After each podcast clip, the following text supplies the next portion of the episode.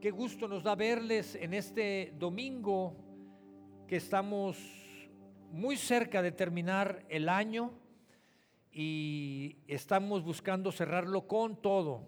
Amén. Muy bien, yo prediqué la semana pasada, inicié predicando y titulé mi mensaje a Forjando Carácter. Y si tú escuchaste el mensaje, qué bueno, si no puedes buscarlo en Spotify, ahí lo encontrarás para que agarres la onda a esta segunda parte porque cierro esta serie el día de hoy, Forjando Carácter. Y solo quiero recapitular dos principios que hablamos o que vimos de acuerdo a la palabra de Dios.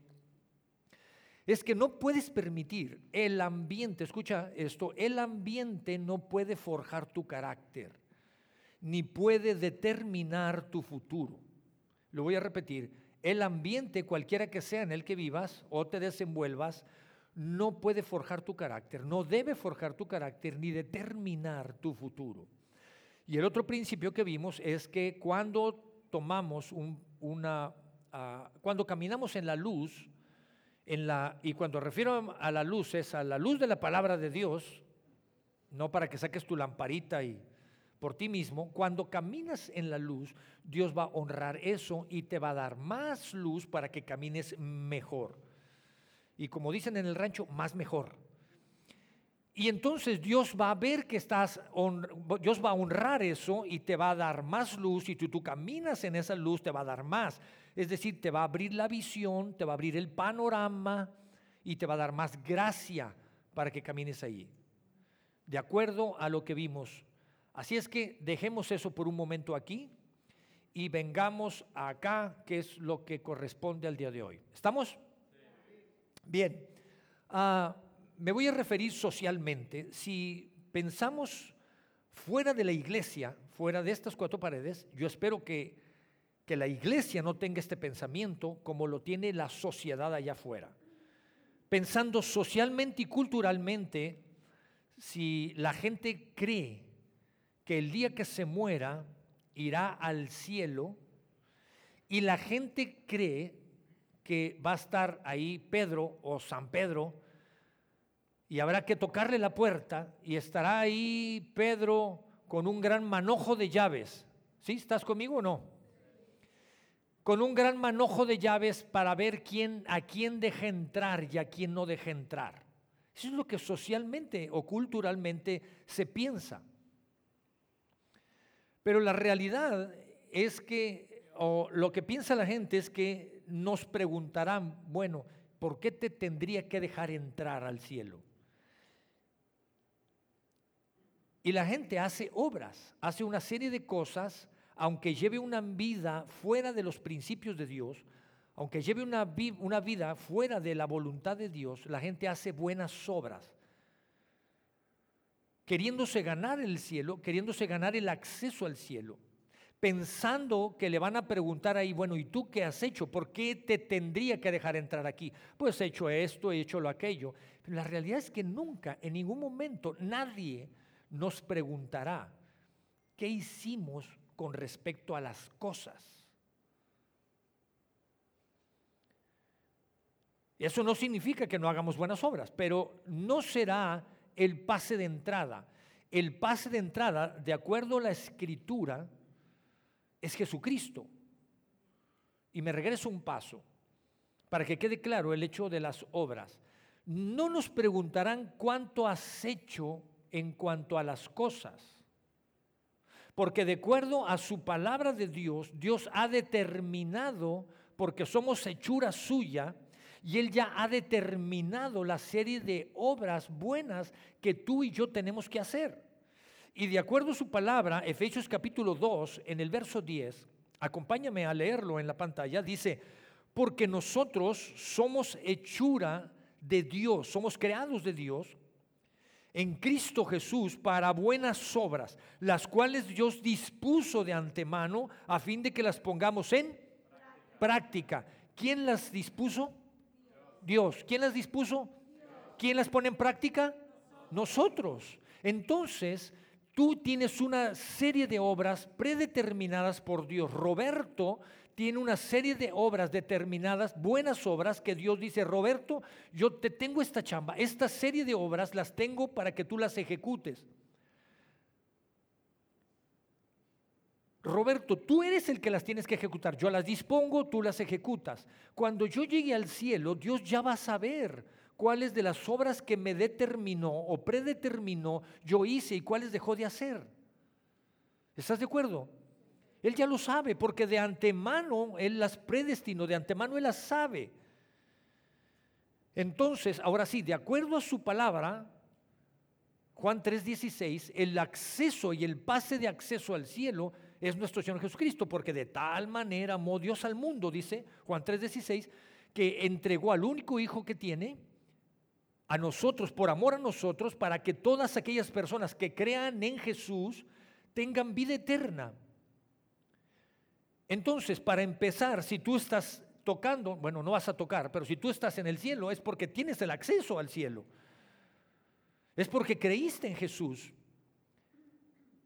es porque reconociste que Jesús es el Hijo de Dios y decidiste caminar, creerle a sus palabras y caminar en su voluntad. Entonces, ¿cuál es la pregunta en el cielo? Entonces, cuando lleguemos al cielo, ¿cuál habrá pregunta? ¿Cuál será la pregunta? Y creo, de acuerdo a su palabra, que entonces la pregunta, y no la hará Pedro, la hará Dios, será, ¿cuánto tú estás aquí por mi Hijo Jesús? ¿Estamos bien?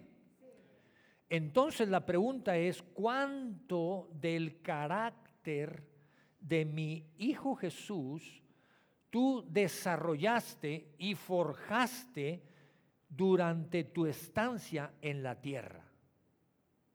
Si tú estás aquí yo te determiné una serie de obras buenas para que seas de bendición para la gente, pero tú estás hoy aquí en el cielo por mi Hijo Jesús. Entonces, ¿cuánto de mi Hijo Jesús, del carácter de mi Hijo Jesús, tú desarrollaste y forjaste mientras estuviste en la tierra? Y entonces vámonos a la palabra de Dios, Romanos capítulo 8. Verso 29 dice, pues Dios conoció a los suyos de antemano y los eligió para que llegaran a ser como quién? Como su hijo, a fin de que, de que su hijo fuera el hijo mayor entre muchos hermanos, a fin de que su hijo, es decir, Jesús, fuera hermano mayor de los que estamos aquí. ¿Cuántos de aquí tienen hermanos mayores? No los nieguen. ¿Cuántas veces tú tomaste como ejemplo a tu hermano mayor? ¿Cuántas veces hiciste travesuras? Tú no levantes la mano. Es mi hermana menor. ¿Cuántas veces hiciste travesuras o cosas porque estabas viendo lo que hacía tu hermano? Hermanos mayores que estén aquí. ¿Cuántas veces, cuántas veces hicieron cosas y vieron a sus hermanos hacer lo mismo que hicieron ustedes?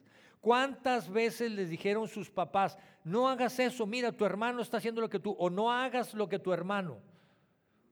Entonces lo que, lo que la palabra de Dios está diciendo es, mi Hijo Jesús, como hermano mayor, como ejemplo a quien seguir.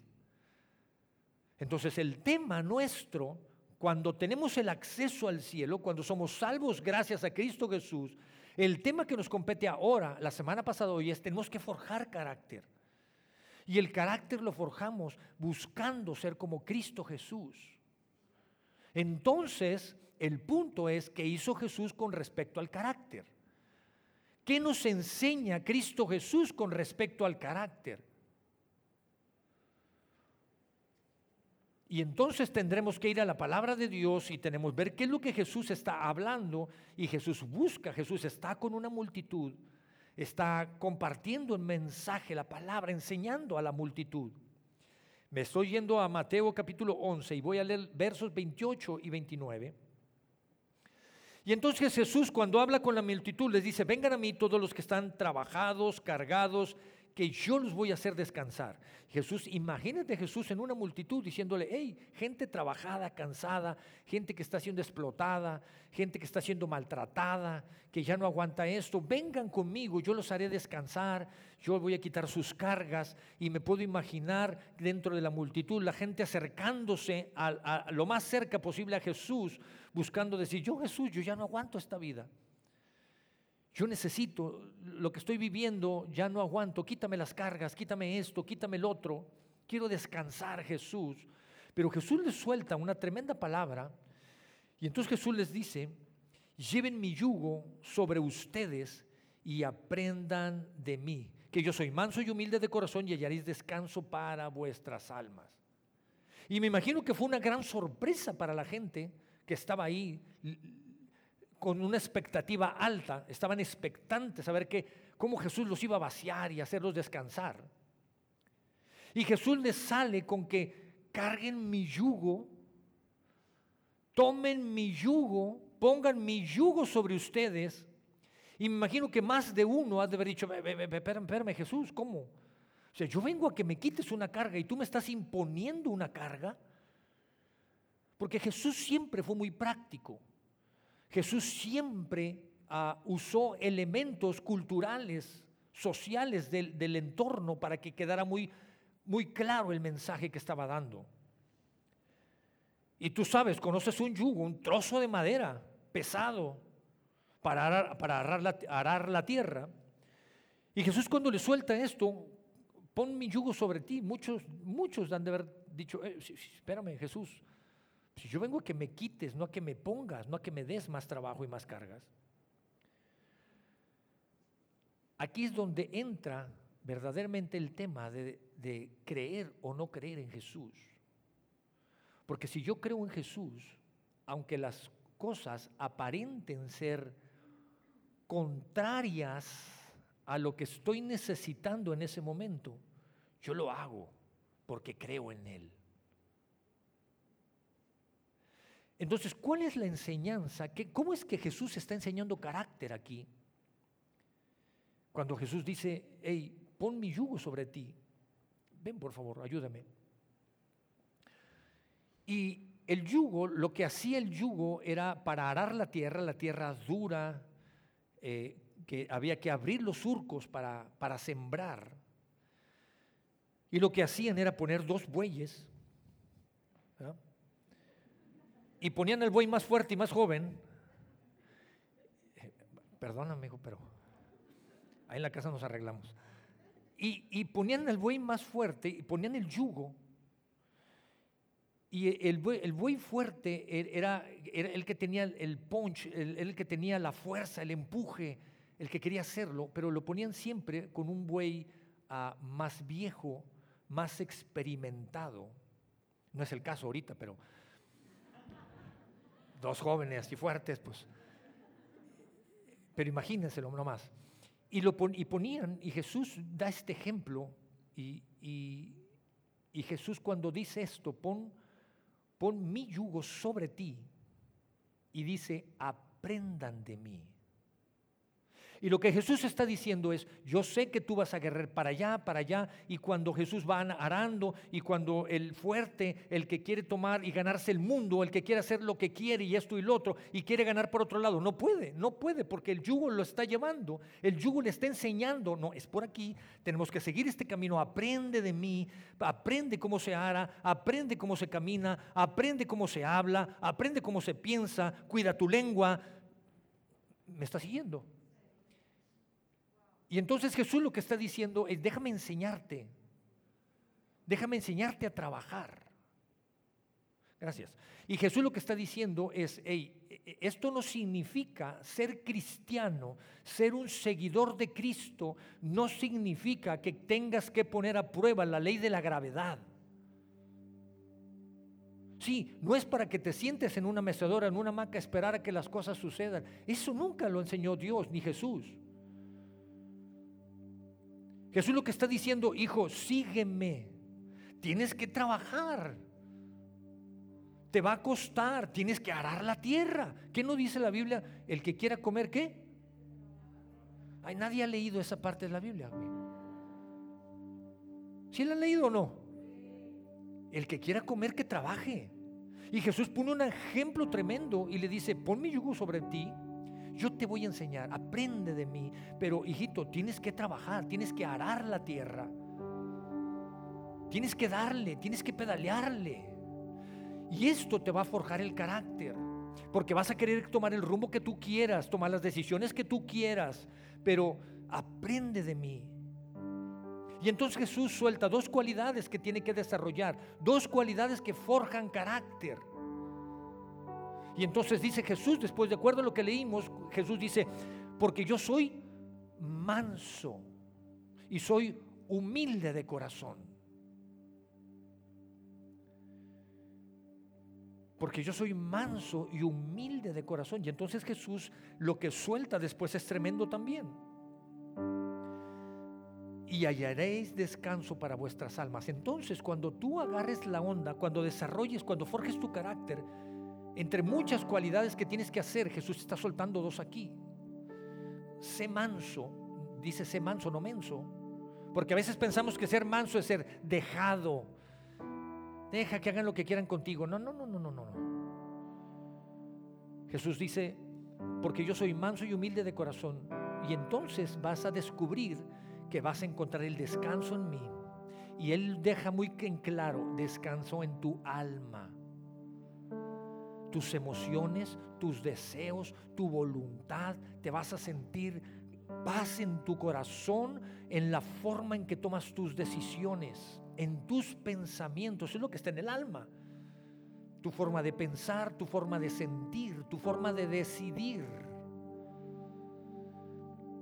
Pero hay que trabajar con ello, hay que forjar carácter.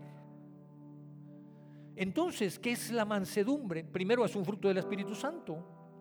Amor, el fruto del Espíritu Santo, amor, amor, gozo, paz, paciencia, benignidad, bondad, fe, mansedumbre y templanza. La templanza es el dominio propio. Ah, carácter formado, carácter forjado. Y en resumen, en pocas palabras claras y sencillas, una persona mansa, una persona que ha desarrollado la mansedumbre en su vida, es una persona que no va en contra de la voluntad de Dios. Una persona que ha dejado de luchar en contra de la voluntad de Dios. Por eso puso este ejemplo Jesús, el del yugo. Y al principio tú puedes ver ese buey joven, fuerte, queriendo hacer lo que quiere, no está educado, no está acostumbrado a esto, y después empiezas a ver cómo entiende y empieza a ser disciplinado, empieza a aprender a hacer las cosas, deja de luchar para hacer lo que él quiere, para cumplir el propósito.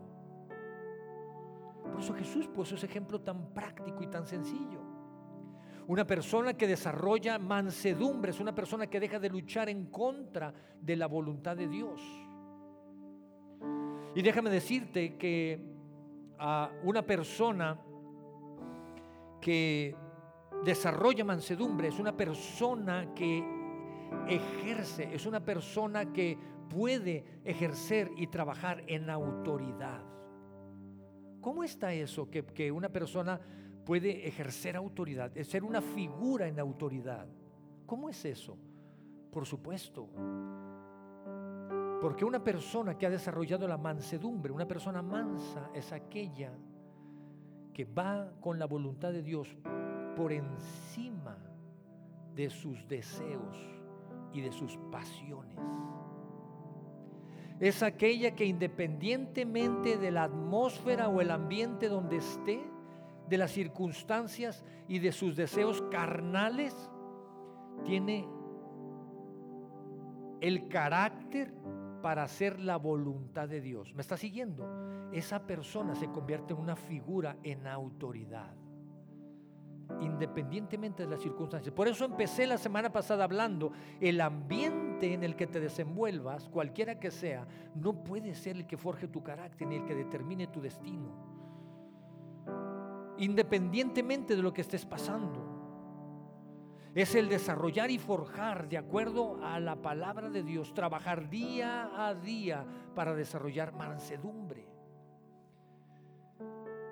esta semana celebramos, esta semana, hoy es domingo, primer día de la semana, esta semana celebramos 24, el nacimiento de Jesús. Vaya, ponte un poco contento, hombre. Y sabes, la mejor manera de celebrarlo, ¿sabes cuál es? Además de los tamales, el pavo, el, jamón, el jamón y, los buñuelos, además de todo eso, que, que, no es malo que lo hagas, y si te da cosa comértelo, regálamelo y yo me lo como. ¿Sabes la mejor manera de celebrar a Jesús? Es hacer lo que Él nos enseña. La mejor manera es forjar el carácter que Jesús nos está enseñando. Imagínate el Padre Celestial cuando tú llegues al cielo, si es que ya aceptaste a Jesús en tu vida. Y si no, ahorita oramos para que lo aceptes. Imagínate a Dios en el cielo, hijito bienvenido, hijita bienvenida. Te entregué a mi hijo, por eso estás aquí. ¿Cuánto del carácter de mi hijo se te pegó? ¿Cuánto del carácter de mi hijo abrazaste? Porque tuve planes para ti, porque puse obras para ti allá en la tierra. Tu acceso de entrada es mi hijo. ¿Cuánto del carácter de mi hijo se te pegó? Por eso te lo di, por eso te lo puse, hijito. Por eso estás aquí, hijita. Y Jesús pone en claro. Y la mejor manera de celebrarlo, iba a preparar un mensaje de Navidad, del nacimiento de Jesús. Y lo que dije es la mejor manera de honrarlo, de celebrarlo, es haciendo lo que Él se sacrificó para que nosotros hiciéramos. Y Él se sacrificó para que tuviéramos acceso al cielo y para que aquí en la tierra cumpliéramos la voluntad de su Padre. ¿Qué mejor honra que podemos darle? Ahora, nadie, en ningún momento Jesús está diciendo, angelitos, a ver sus alas, vengan a que le ponen las alas vengan a que le puran la aureola. En ningún momento. Siempre Jesús habló y dijo, allá afuera en la calle en donde te desenvuelves, ¿a qué te dedicas? Abogado, ¿dónde el abogado? Abogado, allá afuera, en los tribunales, donde está la corrupción, donde está la batalla, allá carácter. Arquitecto, allá donde están las cosas. Todos los demás, ingenieros, todos los demás, diseñadores, todos los que tenemos aquí, los oficios que haya los trabajos, en los negocios, en los empleos. Allá afuera es lo que Jesús está hablando. Te he puesto potencial para que lo desarrolles allá afuera y demuestres mi carácter. Y la gente diga, este cuate, esta cuata, me está siguiendo y desde el principio de la historia, cuando Jesús enseña esto, está María. Y qué mejor ejemplo que la Virgen María. Cuánta mansedumbre demostró la Virgen María. Ella pudo haber hecho, espérame, espérame, espérame, ¿sabes lo que me estás pidiendo? Que voy a concebir. Me estás diciendo, el ángel, me estás diciendo que voy a concebir y que es del Espíritu Santo. ¿Sabes el juicio que va a haber allá afuera? ¿Sabes lo crítico? La, cantidad de críticas que vamos a recibir allá afuera. Van a decir que José y yo nos comimos el lonche antes del recreo. Bueno, eso era en mi época, no sé cómo se diga ahora. Nada más sin groserías, por favor. ¿Sabes?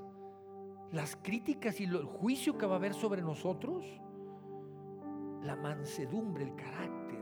Y ella ora y dice, heme aquí heme aquí, hágase tu voluntad, mansedumbre.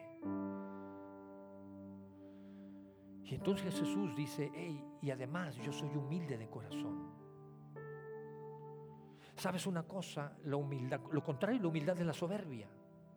El ser humano, la condición del ser humano, la condición del ser humano es que cuando empezamos a reconocer todo el talento que tenemos, el ser humano empieza a reconocer las habilidades que tiene y de manera natural empieza a sentirse mejor, empieza a sentirse más, empieza a, que si no cuida esa parte, empieza a desarrollar altivez. Y esa altivez, si tú no lo cuidas, empieza a convertir en soberbia.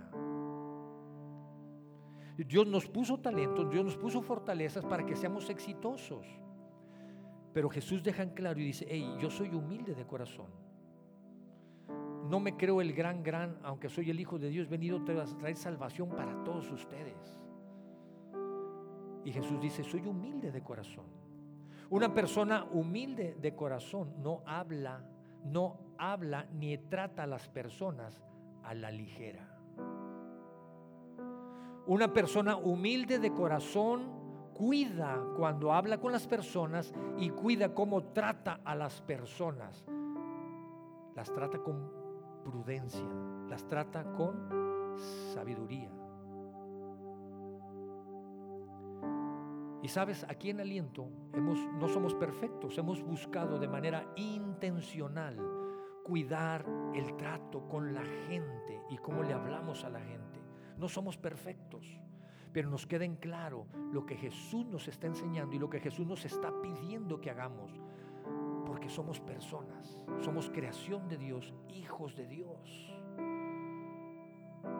Y Jesús lo que está diciendo es, yo soy humilde de corazón.